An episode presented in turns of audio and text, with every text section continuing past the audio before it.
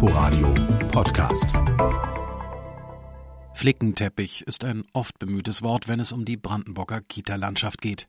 Gut 180.000 Kinder werden laut Bildungsministerium in etwa 1900 Kindertagesstätten im Land betreut.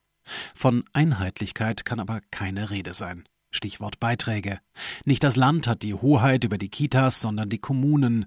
Die Finanzierung ist aber hochkompliziert zwischen Landkreis und Kommune aufgeteilt. So gibt es mitunter innerhalb eines Landkreises völlig unterschiedliche Beiträge.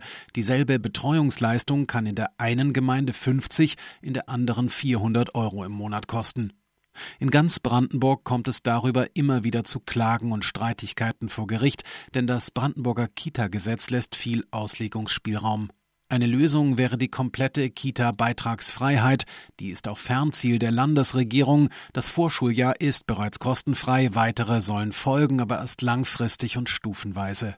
Aber nicht nur wegen der unübersichtlichen Gebühren will Bildungsministerin Britta Ernst das in die Jahre gekommene und immer wieder stückchenweise überarbeitete Brandenburger Kita-Gesetz reformieren. Sie will auch Qualitätsstandards einführen, die für das ganze Land gelten sollen. Was muss eine Tagesbetreuung leisten, damit das Kind gut auf die Schule vorbereitet ist, und wer soll solche Standards überhaupt kontrollieren? Es ist ein dickes Brett, das sich die Ministerin da vorgenommen hat. Bis 2023 will sie durch sein. Inforadio Podcast.